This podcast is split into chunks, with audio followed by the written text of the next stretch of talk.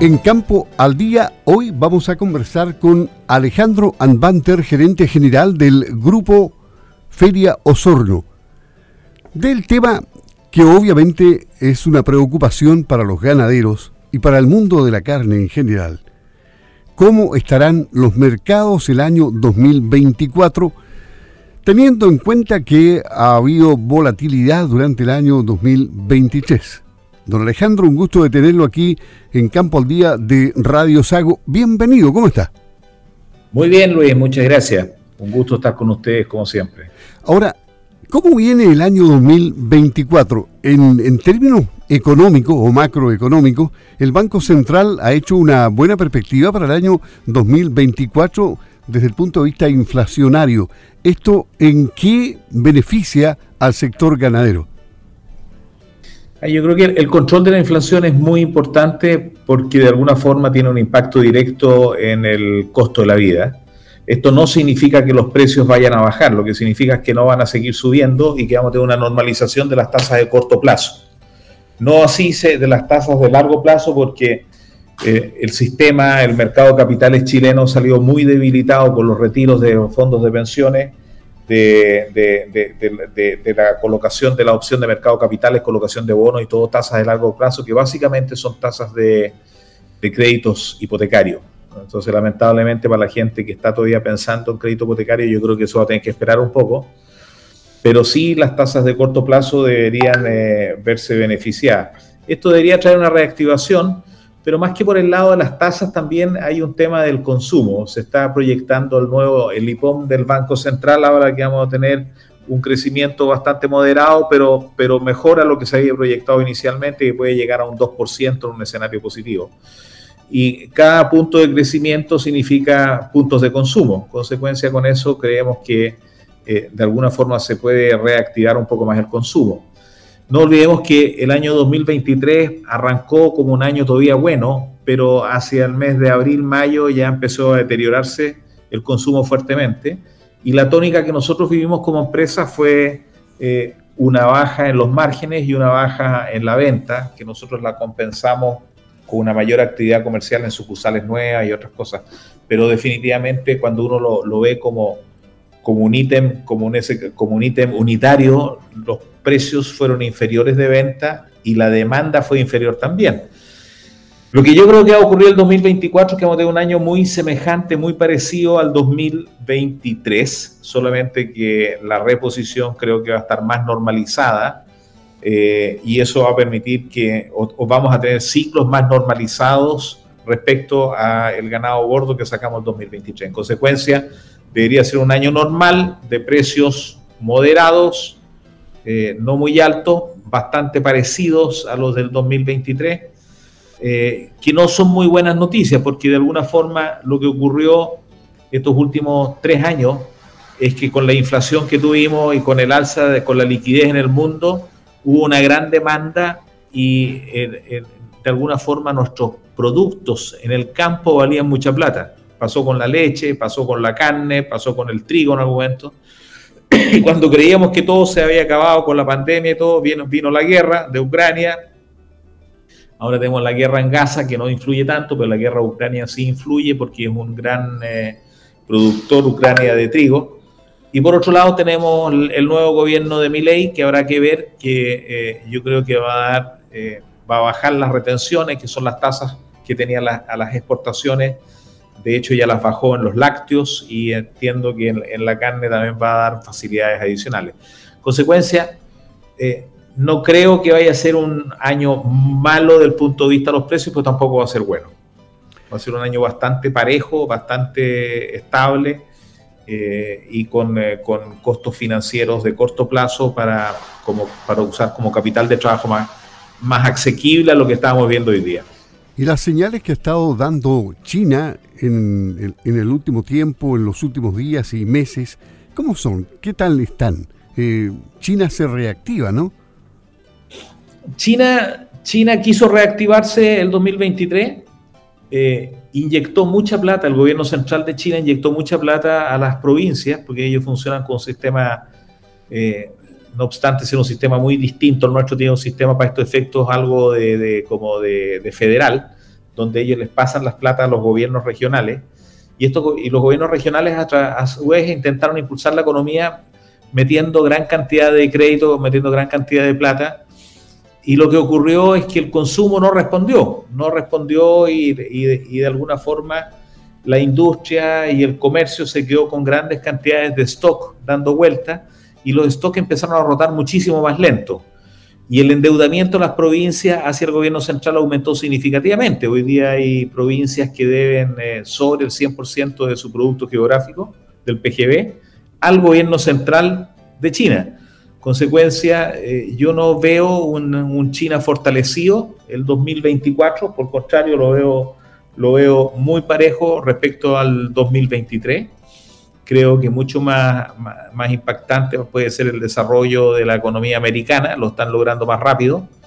Europa lo veo bastante también de alguna forma estancado, ¿no? más que estancado, parejo, igual que el 2023. Pero nosotros como ganaderos no tenemos mercados relevantes en Estados Unidos. Entonces, creo que el impacto no va a ser muy grande y por eso todo nos lleva a concluir que vamos a tener un año parecido al 2023 donde tenemos que cuidarnos todavía de las inversiones que hagamos y tenemos que de alguna forma estar muy atentos a, nuestros flujos de efectivo, que son en definitiva los que marcan, eh, los que marcan a, las empresas. Eh, por el lado del consumo interno, creo que deberíamos tener un año un poco mejor que este año. Eh, un año donde se despejaron las variables por sí o por no, se despejaron las variables de la Asamblea Constituyente, de la Constitución y donde eh, eh, se ve al menos una intención de aumentar la inversión en Chile. Vamos a ver si hay, hay, un, hay como un doble juego de la autoridad, que por un lado la autoridad siente que tiene que aumentar la inversión, pro inversión, eh, pero también hay un problema todo, todo lo que es la permisología ambiental y que de alguna forma han ido retrasando las inversiones. En consecuencia, si lo miramos fríamente, es probable que el 2023 sea un año de inversiones no muy alta, pero definitivamente mejor que el 2023 en, lo que es el mercado interno. Insistiendo en el tema de China, porque después de todo es el país, uno de los países más poderosos y con mayor cantidad de habitantes después de la India, eh, están haciendo una especie de revolución en cuanto a los organismos genéticamente modificados hablando del trigo y del maíz. Están eh, invirtiendo mil millones de dólares. ¿Esto va a tener algún impacto en el mundo occidental? Yo, creo que China tiene un problema de, de autosuficiencia y alimentación casi imposible de resolver. Y ellos, todos los esfuerzos que hacen es justamente en busca de la independencia alimentaria, que es como algo muy metido, eh, muy en el ADN de estos partidos que no creen tanto en comercio internacional, de alguna forma cambió el, mapa geopolítico, cambió y estamos volviendo, nos hemos acercado nuevamente a una época de la Guerra Fría, donde las relaciones internacionales se han eh, contraído, donde las aperturas se han cerrado y donde estamos viendo dos o tres grandes bloques en el mundo. Claramente está Occidente por un lado, está China, Rusia por otro lado, eh, en consecuencia, ellos con mayor ahínco, con mayor énfasis van a buscar la, están buscando, pero, pero no es fácil porque, porque ellos tienen de alguna forma una población tan grande que los déficits que tienen el consumo de carne, el consumo de cereales son enormes.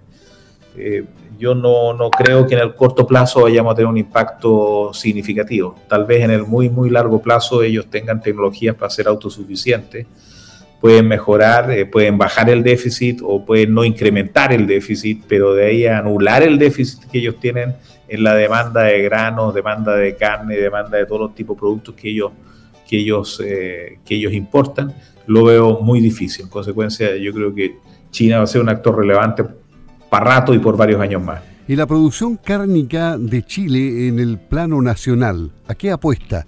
Eh, ¿Los precios van a seguir altos? ¿Qué, puede pensar el consumidor para los próximos meses? Yo creo, yo creo lo que decía, yo creo que los precios van a estar a los niveles muy parecidos a los del 2023. Esperemos, ojalá fueran más altos y ojalá la demanda en Chile tirara un poco más, eh, tirara un poquito más el consumo. Creo que algo de eso puede haber y puede ser levemente superior al 2023 pero tampoco veo un, un salto importante y significativo.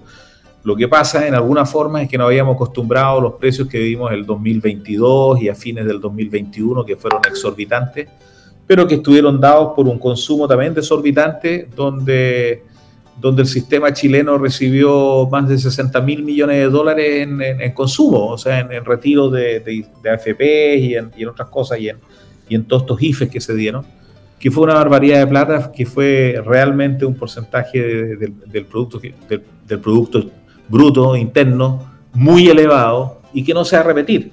En consecuencia, volvimos a la realidad, volvimos a una realidad de, un Chile que tiene que generar para tener lucas, para tener dinero.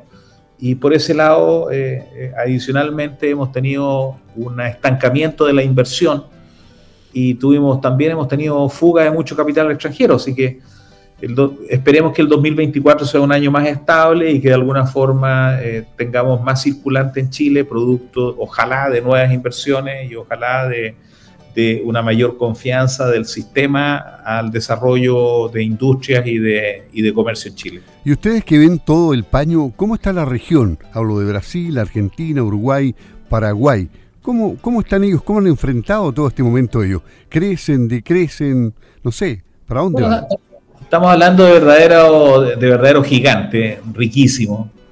Brasil es una potencia mundial en la producción de carne y en cualquier producción pecuaria, con costos muy bajos. Yo los veo muy orientados a China. Este año ha tenido récord de exportaciones. O sea, así de grande es Brasil, pero sí, todo más del 50% de las exportaciones de Brasil se van a China en la carne. Entonces, China es una cosa que se lo absorbe todo y se lo come todo. Puede que tengamos hoy día precios más bajos, pero China sigue demandando todo a precios que tal vez no nos gustan, porque Chile es un país caro. Y el otro, yo creo que la gran incógnita es Argentina. Argentina en, la recuperación, que no va a ser instantánea, pero si, si los planes de la nueva autoridad argentina funcionan hacia fines del 2024, podríamos estar viendo un país más competitivo en exportaciones y deberíamos estar viendo tal vez la llegada de algunos productos argentinos para acá. Yo creo que hay que ser eh, muy frío y, pensar que esto puede ser una realidad que puede ocurrir. Eh, más que en el lado de la carne, tal vez por el lado de los lácteos. Pero, pero esas son las básicamente, miraría la economía interna de Chile y mirar la demanda interna y miraría eh, con la evolución del IPOM, que sale, que lo, que lo emite el Banco Central, y de la evolución que tenga Argentina y, estar muy atento a, cómo Argentina evoluciona con sus granos, con sus cosas y con, estos cambios estructurales que está intentando realizar la autoridad transandina. Clarificadora esta conversación con Alejandro Anbanter, gerente general de Grupo Feria Osorno. Muchas gracias por estar en Campo al Día que este año termine bien y el otro comience mejor. Muchas gracias, hasta pronto. Muchas gracias a ustedes, Luis, y estamos a la hora por ahí en cualquier momento. Muy agradecido por la entrevista.